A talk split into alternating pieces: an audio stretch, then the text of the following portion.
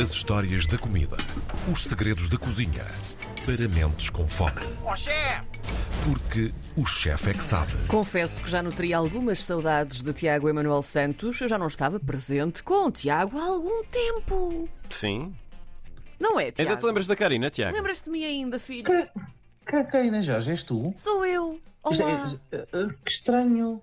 Porquê? Que estranho é uma voz do além que me entra pelo telefone e que de repente parece com uma pessoa que nós tanto gostamos, João. É a Karina está de volta. Olá. É verdade. Está de volta. Hoje vamos falar da capital mundial do chocolate, do Hum. cacau, do melhor chocolate do mundo, da grande Guiné-Bissau. Muito bem. Pois é. Porque para além do chocolate, João, que tu gostas muito, tem a aguardente da Karina Jorge e, Sim. portanto, Pronto. era importante nós, nós falarmos de facto da- da- deste território. Há um, pouco Guiné-Bissau, é há um pouco para todos. É, Esta é. Guiné-Bissau, que é um país fenomenal, meus queridos, tem 110 mil habitantes, portanto, uma- é um país relativamente pequeno, ah, com uma baixa densidade populacional, o que é ótimo, significa que nós podemos sentir que estamos ah, ah, um pouco sozinhos na solitude da natureza, que tem. Divididas em duas grandes cidades, a Bat- Batafá e Baloma, e Bolama, desculpem, ah, com diferentes grupos étnicos muito interessantes, alguns dos quais podemos utilizar como alguns insultos, para quem não sabe o que é que possa ser, como os balantas, os manjancos, os fulas e os mandingas, ah, e que situa-se na costa de África, confinada com a norte com o Senegal e a leste e a sul com a República da Guiné. É constituída por uma parte continental, com um cordão de ilhas contíguas e por uma parte insular, absolutamente incrível, maravilhosa, viagem de sonhos. Espero que todos os nossos ouvintes tenham a oportunidade de ir pelo menos uma vez na vida ao arquipélago dos Bijagós, das Aham. coisas mais bonitas que existem no mundo.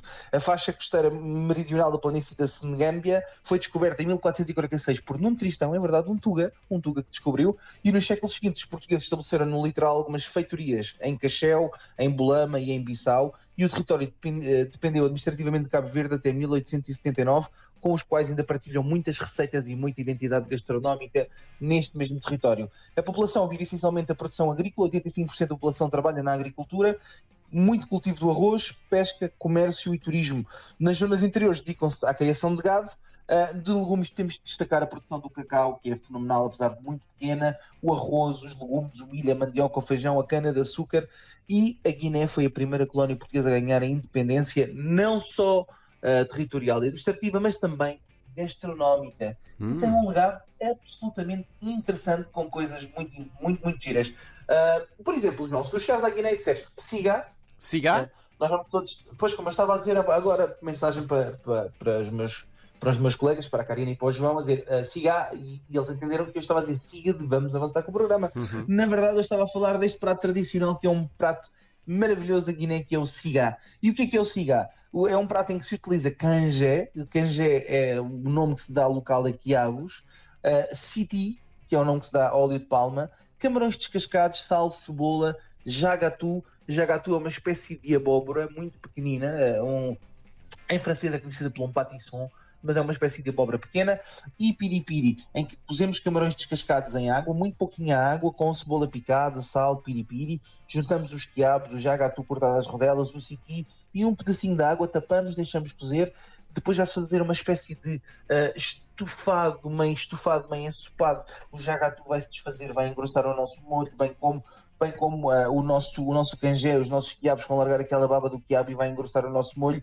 E ficamos com uma espécie de guisado de camarão que é absolutamente maravilhoso que acompanhamos com arroz branco e que é delicioso. Tem que ir à Guiné só para provar isto. Vimos garanto. agora uma imagem, não foi, João? E tem Uhum. belíssimo aspecto isto. Eia, que Não, é, é, delici- é delicioso, é delicioso, muito bom acreditem, aspecto. acreditem. Muito bom aspecto. Acreditem em alguém que tem 130 quilos. É, é, é mesmo, De conhecimento. mesmo muito, muito bom.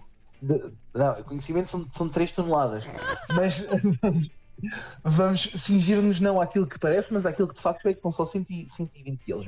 Ah, depois, ah, uma coisa também importante, que até parece assim um bocadinho ah, brincadeira, que é um pi- pitch patch. Não é?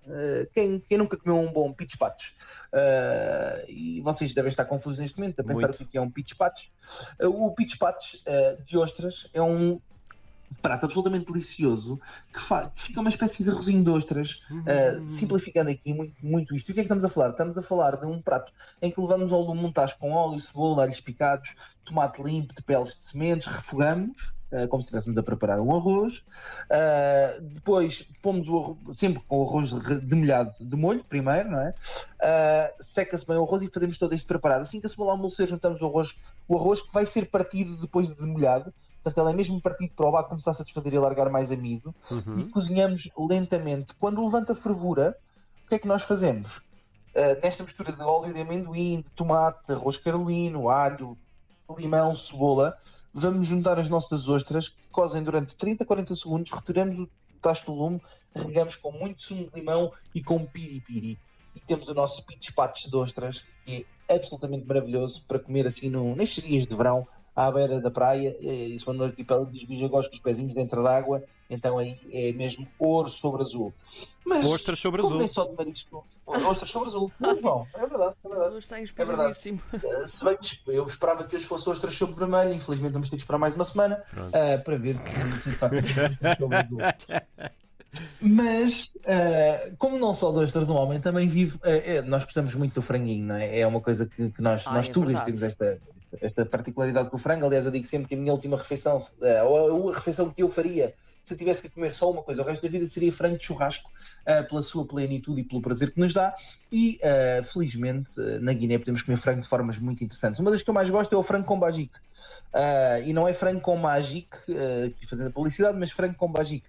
E o que é que estamos a falar do, do frango com bajique? O frango com bajique é basicamente um estofado de frango em óleo de city e em, com bajique. E o que, é que são bajiques? São espinafres, no fundo. Hum. É, uma, é um são da família dos espinafres, são muito parecidos com os espinafres, em termos de sabor são um pouco mais acres, um pouco mais agros, mas uh, funciona muito bem. Estamos a falar de um frango que é guisado e estofado com cebola, com alho, com piripiri, uhum. com citi, do nosso óleo de palma, com folha de louro, com limão uh, descascado e usar só a carne do limão descascado e depois uh, terminamos adicionando um molho de bajiques uh, para fazerem o resto do estofado, ficarem completamente molinhos e a desfazerem-se e ficamos uma espécie, imaginem se estivessem a comer um frango guisado esparregado uh, e fica com uma coisa assim dentro desta, dentro desta onda, desta vibe é bastante, bastante saborosa e muito interessante com as notas mais agres do próprio bajica funcionarem muito bem depois com a doçura da carne do frango.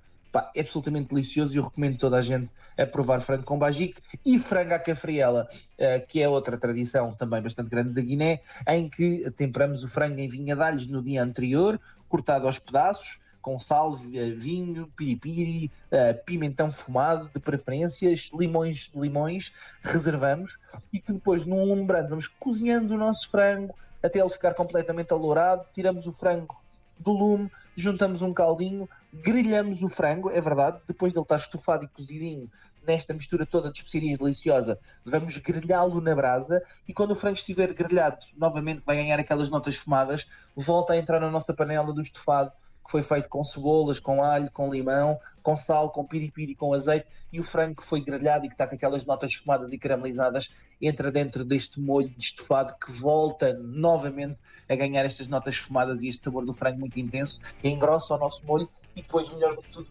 ficamos com uma molhanga perfeita para molhar o pão e para ensopar o nosso arroz com notas de frango fumado de churrasco uh, com este estofado. Epá, é absolutamente maravilhoso e é obrigatório ir à Guiné provar uh, este frango à cafriela.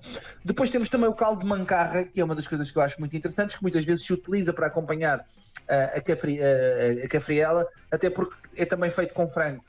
e muitas vezes faz a parte do frango à cafriela e o molho que se utiliza é um molho de caldo de mancarra. E o que é que estamos a falar? Estamos a falar de agora que estamos aí na onda das prósis, da malta saudável, que é um molho de amendoim, não é? Hiperproteico. Ai, gosto. E portanto o que estamos a falar é exatamente este mesmo preparado que eu estava a dizer do frango à cafriela, simplesmente no frango com mancarra, regra geral o frango não é grelhado como é na cafriela, quem possa fazer essa variação, e depois juntamos 250 gramas de amendoim por cada litro de água uh, que utilizemos no estofado do nosso frango, uh, em farinha, portanto o amendoim é torrado e depois torrado é feito em farinha, e pegamos nessa farinha e engrossamos o nosso caldo do estofado do nosso frango.